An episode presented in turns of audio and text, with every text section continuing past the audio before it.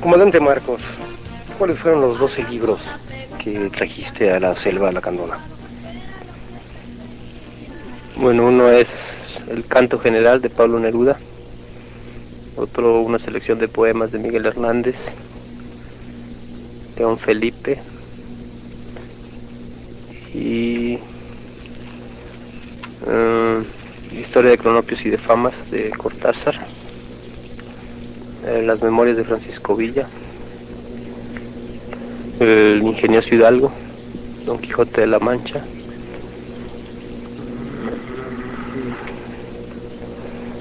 este, me puedo tardar, ¿no? Ya editan, y no van a decir, no, es un retrasado mental de plano, ¿no?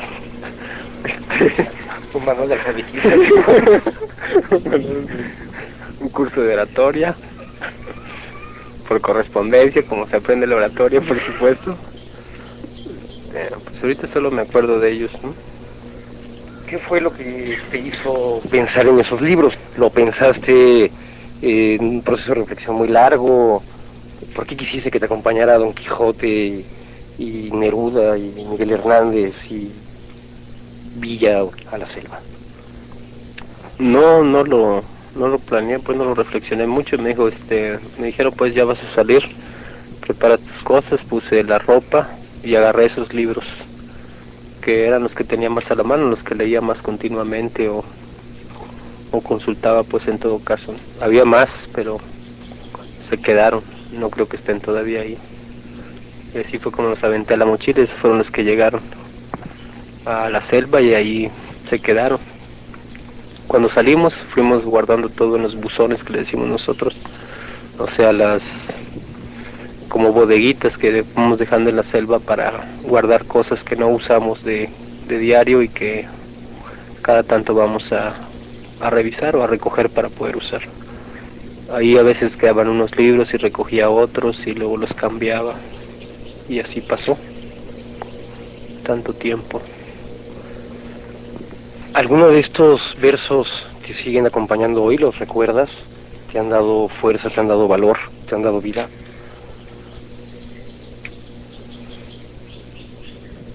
La vaya un comienzo desconcertante de esta entrevista, güey. Está la parte más más llamativa del Quijote de cómo termina. Cuando termina diciendo Alonso Quijano, estuve cuerdo, estuve loco, ya estoy cuerdo. Como a pesar de, eso es recordado precisamente por sus locuras. Bueno, no da para una grabadora con más cinta. No, espero que lo voltees. Eh, soy un experto en, en tener paciencia.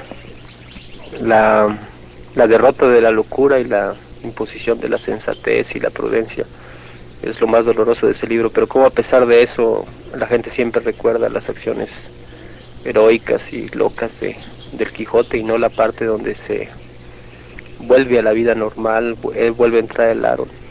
Es la parte más más clara pues de lo que yo y otros siempre quisimos evitar, llegar a decir eso, que estuvimos locos y que entrábamos al aro otra vez y que nos íbamos a poder cuerdo.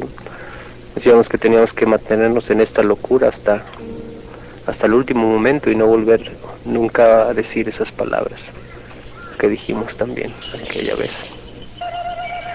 ¿Cuáles fueron tus molinos de viento? Los helicópteros de Godínez Bravo no son precisamente molinos de viento ni son precisamente ficción. Los aviones pilatos de el neutral gobierno suizo vende al gobierno mexicano para matar indígenas. No, eran enemigos muy reales. Son, creo, muy todavía muy reales. Y evidentemente también usábamos algo más fuerte que lanzas para investirlos, ¿no? sino que lo diga la Fuerza Aérea Mexicana.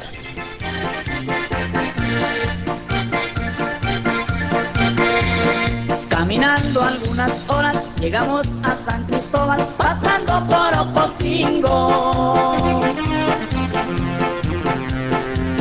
Vimos a muchas señoras, las que con tristeza lloran por la muerte de sus hijos. Muchas cosas nos contaron, al final nos presentaron con el comandante Marcos. Dijo estar muy contento con lo que está proponiendo el señor Manuel Camacho. Tu fortaleza física y tu fortaleza intelectual y tu fortaleza militar se arraiga en, en dónde está ese arraigo. Va- ¿en dónde- ¿De dónde viene? Bueno, hay que pararse una chinga. Mira, tú como estás de civil, como decimos nosotros, hace- haces mucho, hacíamos pues mucho ejercicio, pero por gusto, no por, por plan. Jugaba básquetbol, el que perdía pagaba las cervezas. ¿Todavía se usa eso? Ya no. Sí, todavía se usa, bueno, bienvenido a Ciudad Universitaria. Este, básquetbol, corridos en las mañanas, cuando todavía los IMECAS no trastornaban tanto. Ya existían pues, pero no trastornaban tanto la vida del, del capitalino. Luego ya cuando estaba la perspectiva de subir a la montaña, pues entonces ya hubo que entrar a ejercicio más, eh, según esto, más sistematizado. No, hombre, ¿qué va a hacer? En la primera loma te revientas. Olvídate de que, aunque hayas corrido 8 kilómetros diarios, que era lo que corríamos nosotros, este, no, en la primera loma sientes que se te, que te parte todo, que se te eh, oscurece y que te vas a desmayar. Y ya poco a poco empiezas a agarrar el ritmo. Sabes que hay un ritmo para subir la loma, otro para la planada, otro ritmo para bajar, que hay tipos de paso cuando llevas carga y cuando no llevas carga. Te empiezas a, entender con la montaña, a hablarle, hablarle bien, porque si le hablas mal, pues te manda la chingada. Chingale. Edita, cot, cot, cot, cot, cot. Entonces, este, eh, empiezas pues a, a ver de qué modo pues sobrevives. Es finalmente toda la primera etapa que tenemos nosotros es de sobrevivencia, de aprender a caminar, a, cargar. Y luego viene el problema de la carga, que es el problema también de la literatura. Tú tienes que, no había apoyo de los pueblos. Todo lo que teníamos era lo que lleváramos. Tú lo cuidabas como si fuera lo último que tuvieras, porque en efecto era lo último que tenías. Eh, una ración de azúcar, una ración de arroz, una ración de frijol y un poco de sal, eh, una ración de plomo y la casa. La casa pues es un pedazo de nylon, una hamaca, una cobija y una chamarra porque las partes donde nos movíamos eran muy frías, son, son, son montañas altas, no es así como estamos aquí ahorita, que es la cañada donde hace más calor, en la montaña hace frío todo el día y en la noche también es muy crudo, ¿no? aparte con la lluvia, la humedad se hace más, más fuerte pues para el cuerpo. Entonces el, el peso lo cuidas mucho, pues todo lo tienes que cargar. Entonces ahí donde uno decide pues si carga un libro o no. Finalmente se convierte no en un peso ideológico, sino en un peso real. Y eso es lo que lo que tienes que ver, también cómo repartes el peso en la mochila si se te va para un lado. Estoy hablando de jornadas de 8, 10 horas de camino, ¿no? No, no es algo así de que un rato y a ver qué pasa. Pero finalmente le agarras el paso, agarras el ritmo, los compas te enseñan, los compas pues que son de aquí, campesinos indígenas, y, y finalmente puedes vencer, ya agarras que agarras el paso, agarras el ritmo de, de marcha, que es la, la parte física más pesada de esa primera etapa. Y, y, la libras, digamos, sobrevives, ¿no? No mueres ni, ni pides regresarte a Radio UNAM, sino que te quedas ahí. ¿Quién te enseñó a caminar? ¿Quién te enseñó a, agarrarte a la montaña? Los compañeros, los ya en la, en la montaña estaba el grupo inicial, muy poquito, cinco. Eh, tres de ellos eran indígenas campesinos. Ellos son los que me enseñaron a, a todo esto, ¿no? Eh, poniéndote a prueba finalmente, porque como uno es de la ciudad, entonces ellos quieren ver a ver si, si puedes también, entonces te obligan a que camines a, tu pa a su paso de ellos, que cargues lo que ellos cargan, y si lo logras hacer, lo aprendes, entonces sí te aceptan dentro de, dentro del grupo, quiero decir moralmente hablando, ¿no? aunque políticamente estés dentro del grupo, o nominalmente lo estés, pero ya eres parte de, ese grupo de montaña solo el momento en que estás al mismo nivel físico de ellos, aunque políticamente estés pensando lo mismo.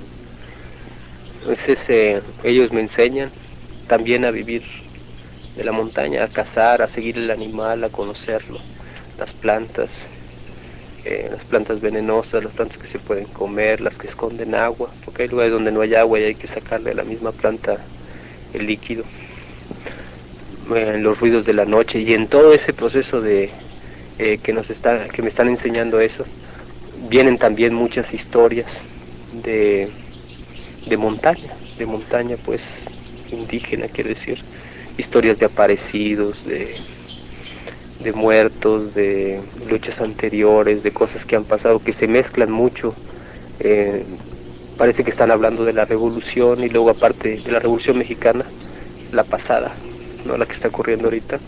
Y, y a ratos no, parece que se confunde con la etapa de la colonia y a ratos parece que es la época prehispánica. Pero no hay una definición temporal, te están hablando de lo mismo, pero lo puedes ubicar en tiempos diferentes. Y eso, contado a la luz de una hoguera, en la noche solo, pues sin, sin nadie a tu lado, y ya con esta, como te diré, relación pues con la montaña y con la selva, crea un ambiente muy, muy diferente, muy antiurbano, pues para que me entiendas, ¿no? Si lo logras pescar, si logras entrar en él, ya, ya estás adentro, pues la montaña ya es, es tu compañera, tu amiga, tu amante, como le quieras pues llamar. Y así fue, así fue como pasó, así fue como como Marcos entró a la montaña y se graduó de teniente y luego empezó a agarrar más, más responsabilidades y más trabajos hasta, hasta llegar a ser el super, como este todos conocidos. Chiapas, Chiapas, Chiapas, la voz del cambio salió del monte. Chiapas, Chiapas, Chiapas, deja que llegue hasta el horizonte. Chiapas, Chiapas, Chiapas, la voz del cambio salió del monte. Chiapas, Chiapas, Chiapas, deja que llegue hasta el horizonte. Marcos ganó la esperanza en la montaña y ¿qué dejó en la ciudad? ¿Perdió algo en la ciudad? Un boleto de metro, un montón de libros, un lapicero roto, un cuaderno lleno de poesías, quién sabe quién lo habrá quedado. Y ya no recuerdo haber dejado algo, algunos discos. No, no, discos no me acuerdo, ni cassette tampoco. En todo caso los cargué también con la esperanza de que habría una grabadora para escucharlos. Pero no, no, nada de eso, pues. Yo pienso que no tenía nada, no dejé nada pues atrás. ¿Algunos amigos? Bastantes, digo yo. Bastantes que se quedaron.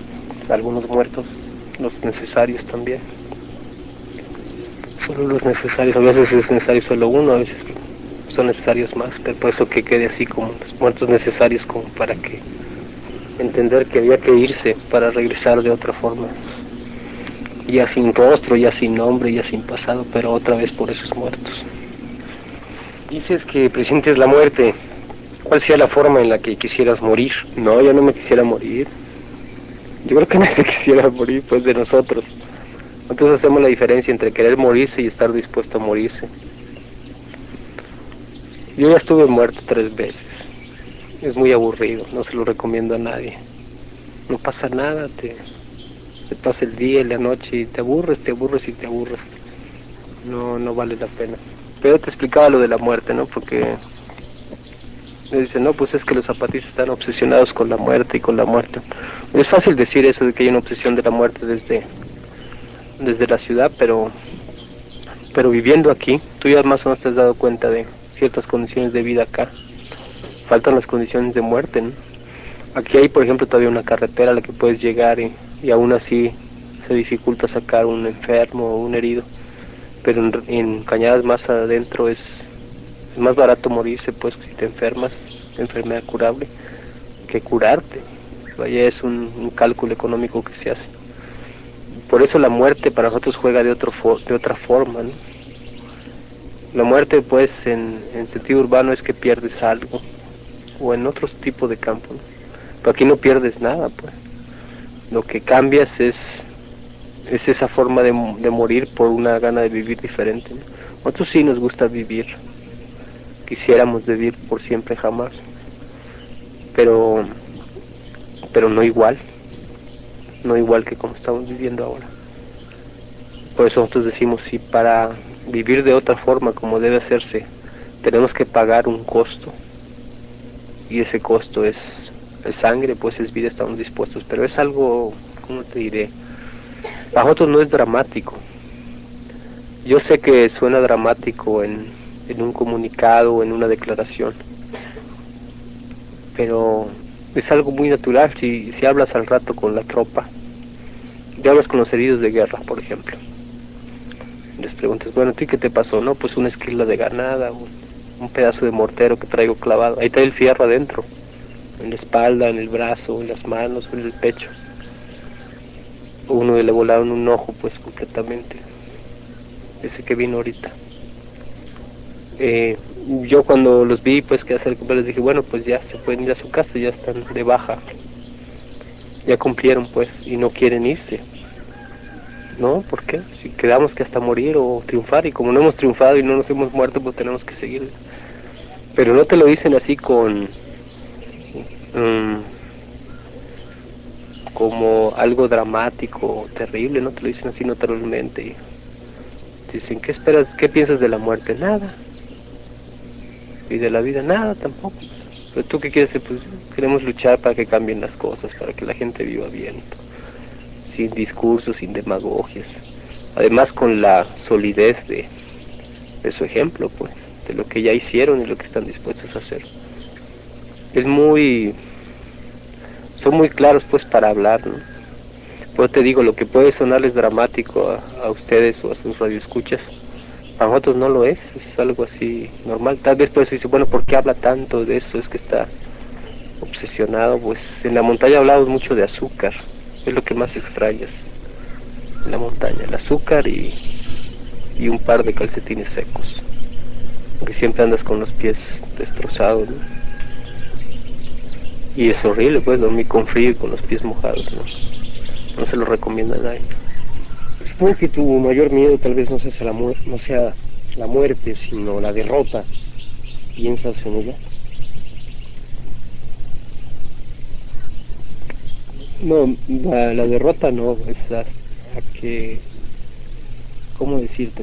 El, mayor temor es, tú sabes que vas a ganar.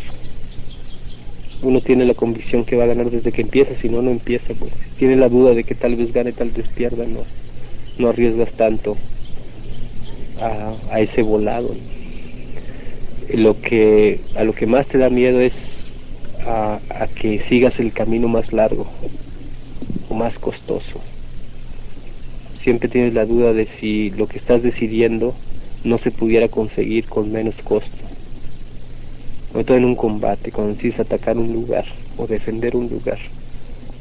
Mm. Claro, tú haces los planes para que no se te muera nadie, pero siempre está la sombra de que de que sí, que eventualmente alguien va a caer. Y es ahí donde dudas si la decisión que estás tomando este haber sido otra y con el mismo resultado, pero más barato, pues, más barato en vidas, en, costo social y todo eso. Ese es el temor más grande que hay. En mí, en este caso, pues, y en, todos los mandos de nivel medio, o sea, para abajo, militares, A la hora que toman una decisión militar, bueno, ese es, es este el mejor camino para conseguir lo que quiero, o hay uno más, más mejor, menos costoso. Finalmente, pues, que te maten la gente de balde no que te maten a ti, porque finalmente pues eh, apostaste antes, ¿no? Pero la gente que está cumpliendo una orden confiando en que tú analizaste las cosas bien y que tomaste una decisión correcta. Eso es muy cabrón, es la sombra que con la que empiezas un combate, con la que lo realizas y con la que lo terminas. No te, no te deja, no te deja hasta que ya viste qué pasó, que obtuviste y, y, las bajas que te, que te causaron.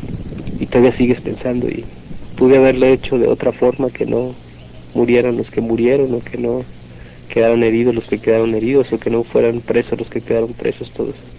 Siempre te queda esa duda. Aunque desde el principio todos te dicen, nosotros estamos contigo, tú da la orden y la vamos a cumplir aunque nos maten, pues. No, no porque seas el mando militar, sino porque apuestan moralmente a, tu autoridad como, compañero, que sí realmente te vas a preocupar de lo mejor para ellos, que no los vas a, a, llevar pues a un combate sin tomarlo en cuenta. Mm, en términos políticos eso te puede causar un retraso en la guerra o en tus demandas o no saber aprovechar un, un punto de avance o evitar un punto de retroceso. Pero en términos militares te, matan a la gente. No tanto si ganas o pides una posición, sino te equivocas, te, te matan. Ese es el miedo más grande. ¿Te interesaría que la historia te colocara frente a caudillos como Zapata, El Che, Castro? ¿Con quién te identificarías más? ¿Con quién? De los caudillos. Pues con ninguno, pues realmente pues no, no encuentro alguno que no tenga nombre y apellido. Pero debe haber alguno que por supuesto no aparezca en ningún libro de historia y que, y que haya cumplido su papel. Ese finalmente sería Marcos. ¿O qué más se va a saber pues de Marcos más que era un montañas que bromeaba mucho, era medio medio payaso y medio tip, mamón. te, te, comí los dos efectos. Si no tienes el tip, ya lo puse yo. Este. Uh, vaya a la a la imagen esta pues de, de, un soldado que no que no tiene nombre pues vaya que no es lo que no queremos otros caudillos pues finalmente si si había que, referirse a caudillos había que referirse por supuesto al comité que que además no usa pasamontaña, pero es colectivo, entonces en ese sentido tampoco es, es un caudillo en el sentido clásico. Es un grupo de compañeros indígenas perfectamente conocidos en sus comunidades y, y con tradición, con tradición de lucha, pero es colectivo, no puede decir ninguno de ellos yo soy el comité, solo pues como individuo. Y tiene que sujetarse a la crítica y a la sanción del resto del, colectivo. Yo pienso que esos dos niveles, que la dirección militar no tenga rostro, ni nombre, ni pasado, y que la dirección política sea colectiva, es la que nos hizo crecer finalmente en un grado tan masivo como el que se vio en el primero de enero, el que nos va a permitir sobrevivir en estos tiempos y el que nos va a dar el triunfo pues tarde o temprano. De otra forma pues no creo, no le veo posibilidades me esto ni ningún movimiento pues que gire en torno a un, a un individuo solamente. Yo pienso que el pasamontaña tiene su, su trabajo, su sentido de ser, y es, es, precisamente marcar esa distancia frente a uno mismo. Va finalmente el poder irreversible de la revolución de, de poder reírse de uno mismo y no tomarse en serio en todo. Pues. Y cuando uno empieza a tomarse en serio, entonces sí, a parir madres latinas y empiecen a venir más problemas y tonterías. Mientras uno tenga la capacidad de tomar distancia frente a sí mismo y reírse de proceso o incluso de declaraciones radiales, es bueno, es sano pues para la lucha y es sano para uno mismo y para la historia si es que alguna vez se, escribe todo esto que está pasando. Chiapas, Chiapas, Chiapas, la voz del cambio salió del monte. Chiapas, Chiapas, Chiapas, deja que llegue hasta el horizonte. Chiapas, Chiapas, Chiapas, la voz del cambio salió del monte. Chiapas, Chiapas, Chiapas, deja que llegue hasta el horizonte. ¿Eres un buen mexicano? Yo pienso que sí pago mis impuestos, este, acudo a anular mi voto cada que hay elecciones. conozco los nombres de los niños héroes, etcétera. Pues. Sé quién es el entrenador de la selección de fútbol nacional, cuando menos antes de que hicieran el papelón con Suecia, no sé si ya lo cambiaron. Y conozco más o menos el nombre del presidente de la República, aproximadamente. Espero que cambie pronto. ¿Eres buen marido? Ay, claro, no, pues no tengo mujer, pues cómo va a ser buen marido. ¿Eres buen soldado? Esa sí es una buena pregunta. Yo pienso que sí, que el, buen soldado tiene que saber cuándo le toca obedecer y cuándo le toca mandar. Y es el problema de la confusión, sobre todo en el, en el momento del combate. Tienes que saber cuándo la gente está esperando de ti una orden y cuándo está esperando que cumplas tú una orden. a veces se confunden a veces cuando tienes que recibir en el soldado promedio nuestro, cuando tiene que decidir el mando medio una, una operación militar o una acción, se queda esperando a que alguien da la orden. Es cuando le toca dar las órdenes que no las da. O cuando recibe una orden que, que piensa que es mejor cumplirla de otra forma. Y eso trae, trae problemas. Trae problemas ya en el plan general, ¿no? Porque estás pensando que que tu tropa va a hacer algo y no hace eso, hace otra cosa. Pero así en general yo pienso que no, solo yo pues, sino que todos los compañeros son buenos soldados en el sentido de que de que salen pues a cumplir la orden más grande que reciben, que es la de ir a pelear sin paga alguna sin ninguna esperanza de una retribución personal. Y como quiera van y lo hacen. Vamos y lo hacemos, pues también thank you